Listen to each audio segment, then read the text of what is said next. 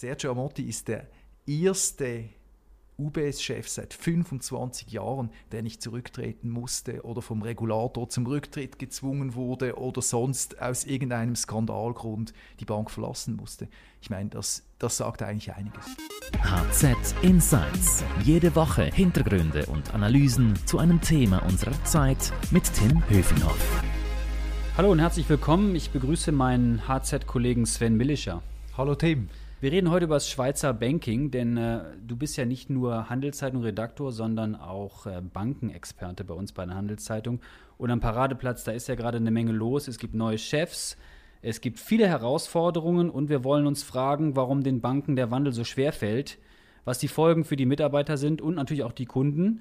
Du, ähm, Sven, bei der Credit Suisse, da folgt ja jetzt Thomas Gottstein auf äh, Tijane Tiam und kürzlich auch bei der UBS ein neuer Chef aus den Niederlanden, Ralf Hamers, kommt für Sergio Emotti. Sag mal, ist das jetzt irgendwie Zufall, dass am Paradeplatz so viel Wandel passiert oder was ist da los? Nein, Zufall ist es nicht, aber das sind unterschiedliche Gründe, die zu diesen Chefwechseln geführt haben bei den beiden Instituten. Bei der CS war sicher diese Spionageaffäre um den ehemaligen Vermögensverwaltungschef Iqbal Khan, der schließlich den Kopf kostete, Tiams Kopf. Bei der UBS ist das ein Wandel oder ein Chefwechsel, der von langer Hand geplant war. Präsident Weber sagte, 15 Monate hatte die Chefsuche gedauert.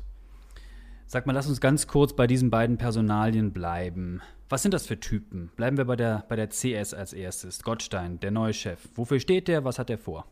Gottstein ist eigentlich ursprünglich äh, ein Investmentbanker, der eigentlich äh, immer Dealmaker war und so die, der Rainmaker der Bank und dann irgendwie per Zufall äh, auf die Shortlist von Tiam kam, so als High Potential und dann in die Rolle rutschte des Chefs der Schweizbank und jetzt nach dem Ausscheiden von Tiam eigentlich ähm, eine Stufe höher rutschte. Und äh, bei der Konkurrenz, bei der UBS, der Herr Hamers, der jetzt äh, bald an, in ein paar Monaten an Bord geht, was ist das für einer und was hat der vor? Genau, der fängt an im Herbst. Der hat, den hatte wirklich niemand auf dem Ticket, der Herr Hamers. Das ist ein Retail-Banker, das ist wirklich was ganz anderes, weil eigentlich die UBS die größte Vermögensverwalterin der Welt ist und Hamers eigentlich so das Kleinkundengeschäft pflegte bisher, zwar rund um die Welt, aber was ganz anderes gemacht hatte. Aber, und das ist wichtig, er ist der Digital-Experte. Er hat das Geschäft dieser ING Bank, für die er gearbeitet hatte, in Amsterdam komplett umgepflügt und digitalisiert. Das war wahrscheinlich der Grund für seine Wahl.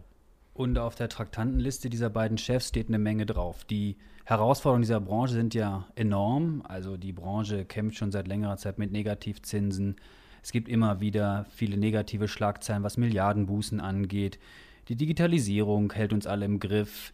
Äh, das Bankgeheimnis kommt, glaube ich, auch nicht mehr so richtig wieder, glaube ich, oder? Was meinst du? Äh, nein, nein, das ist, das ist tot. Das ist tot, genau. Also damit kann man auch kein Geld mehr verdienen. Also das heißt, da ist jetzt richtig, richtig viel Arbeit vor denen.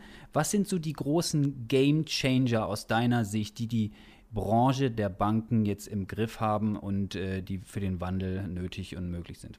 Ich glaube, der, der Ausgangspunkt ist, dass eigentlich alle diese Banken, beide oder alle Großbanken in Europa immer stärker strampeln müssen, um an Ort zu bleiben überhaupt. Das heißt, die Kosten, die laufen aus dem Ruder und auf der anderen Seite die Umsätze sind rückläufig, weil die, die Klein, von, der, von, von den Kleinkunden bis zu den Großkunden immer kostenaffiner werden, die verlangen immer mehr fürs Geld und Hinzu kommt bei den Schweizer Banken natürlich dieser Wechsel äh, aus der Schwarzgeldwelt, wo eigentlich die Performance der Anlagen gar keine Rolle spielte jetzt hin zu einer Welt, wo die, wo die Kunden wirklich genau schauen, was kriege ich fürs Geld bei diesen Banken. Und auf der anderen Seite mit dieser Regularisierung der Gelder ist natürlich auch dazu gekommen, IT-Kosten, die explodiert sind, Compliance-Kosten, die explodiert sind, die Dokumentation muss immer besser werden. Also die ganze Kostenblocken hinzu und auf der anderen Seite schrumpfende Umsätze und schrumpfende Margen. Das sind wirklich harte Herausforderungen. Ich schiele jetzt nicht jeden Tag auf den Aktienkurs, aber wenn ich mir den Aktienkurs der UBS und der CS UBS und von anderen Banken äh, in den letzten Jahren ja anschaue, äh, das sieht nicht, sieht nicht nee, lustig das aus. sieht nicht rosig aus. Also man, im, im, Englischen würde man sagen, they got hammered. Und wenn man das anschaut, wie die UBS-Aktie, die war bei 80 Franken, jetzt dümpelt sie irgendwo bei 10, 12 Franken. Das sieht man, ähm, das ist wirklich, da, da sieht man sozusagen den Vertrauensverlust der Banken gegenüber dem Kapitalmarkt. Und was ganz entscheidend dort der, der Kennwert ist, der Buchwert. Beide Titel notieren unter Buchwert. Das, das heißt eigentlich, das Eigenkapital ist, äh, wird als geringer angeschaut im, im Verhältnis zu den, zu den Aktien, als sie tatsächlich ist. Und das zeigt eigentlich, wie, wie strukturell dieses Misstrauen gegenüber beiden Banken ist in ihr Geschäftsmodell, in ihr zukünftiges Geschäftsmodell, weil ja die Aktienkurse immer die Zukunft abbilden. Ja, und das läuft ja nicht erst seit gestern. Also das Nein, das läuft nicht erst seit gestern, mhm. sondern das ist ein schleichender Prozess. Und da muss man sagen, ähm, da sind die beiden Banken auch mit ihren ehemaligen Chefs nicht viel weitergekommen, weil die Aktienkurse immer noch unter Buchwerten notieren. Lass uns ein bisschen über die Herausforderungen noch ein bisschen sprechen. Ähm, was sind die tiefer liegenden Probleme? Äh, was muss da angegangen werden? Ja, was, was sicher klar ist, ist, äh, dass, auf, dass die Kostenseite bei beiden Instituten in, die, in, in Griff, dass sie die in den Griff bekommen müssen. Bei der CS ist man da weiter, weil eigentlich mit TIAM schon jemand kam, der die Kosten aufgeräumt hat, Leute entlassen hat, Strukturen. Was heißt äh, das? Kosten immer mehr Leute rausschmeißen? Leute rausschmeißen, weil der Kostenblock, das sind die, das ist das Personal im, mhm. im Großen, Großen und Ganzen. Das mhm. sind natürlich eben äh, gerade im Private Banking Spitzenverdiener. Und auf der anderen Seite gibt es äh, bei der UBS da noch viel Nachholarbeit, weil genau diese, diese sozusagen Kostendisziplin in den letzten Jahren vernachlässigt wurde. Und das hat dann, hatte dann Konsequenzen auf die Renditeziele, die Ermotti in seiner Zeit immer wieder nach unten anpassen musste. Und gibt es noch andere Kostenschrauben, an denen man schrauben kann, sozusagen? Ja, das ist, glaube ich, der Punkt, warum man Harmus geholt hat. Das ist ein Digitalexperte, der streamlined die Prozesse, der schaut, dass das alles schlanker, effizienter wird.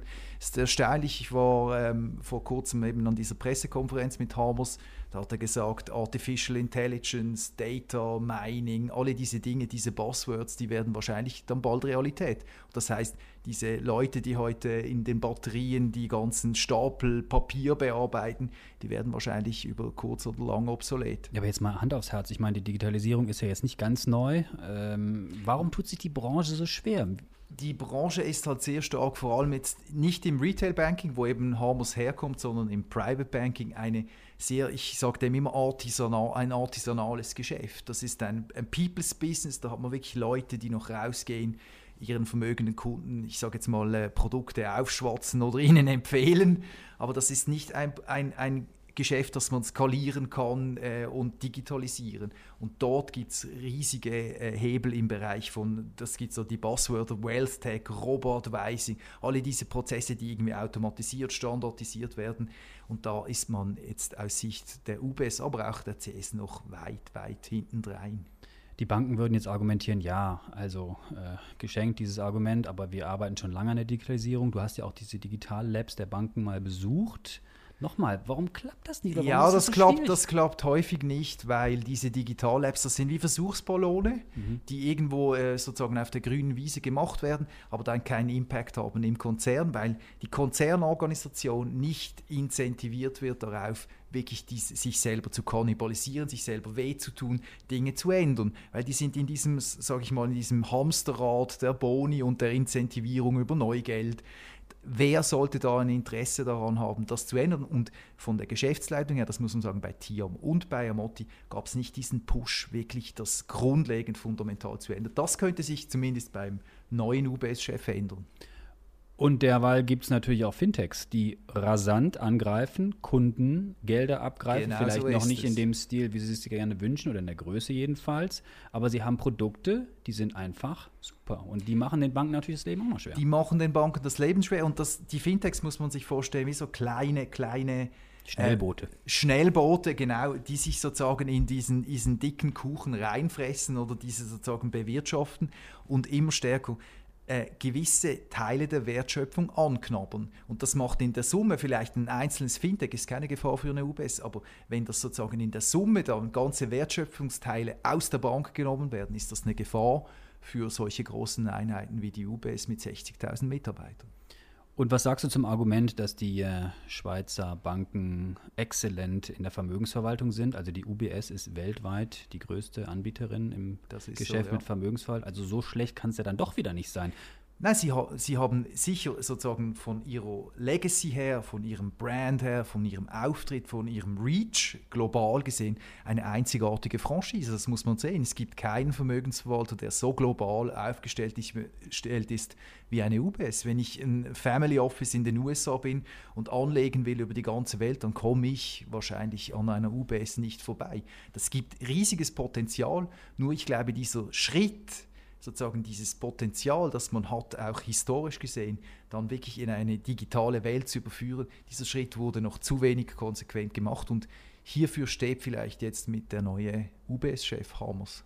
Herr Motti hat ja bei der UBS sehr viel verändert. In seinen, glaube ich, neun Jahren war er dort. Ähm, Tiam hat bei der CS sicherlich auch nicht alles falsch gemacht. Ähm, was, was kannst du Positives sehen? Was für ein positives Fazit sehen wir, was sich in den, in den Großbanken verändert hat? Ich glaube, was man beiden und vor allem auch Herr Motti äh, äh, zugutehalten muss, hat diese Bank wirklich in, solides, äh, in, in, in solide Gefilde gebracht. Er hat sie kapitalseitig viel, viel, viel, viel stärker aufgestellt als noch sozusagen zur Finanzkrise. Sie hat ein Geschäftsmodell, das nicht sozusagen einfach durch ein Taucher an der Börse gerade in Frage gestellt wird. Er hat ähm, sozusagen äh, auch den Trust und das Vertrauen in diese Marke UBS, die ja mit der Staatsrettung enorm angeschlagen war nach der Finanzkrise, wieder zurückgebracht. Das ist heute eine angesehene Bank, auch in der Schweiz, auch mit dieser Vergangenheit der Staatsrettung.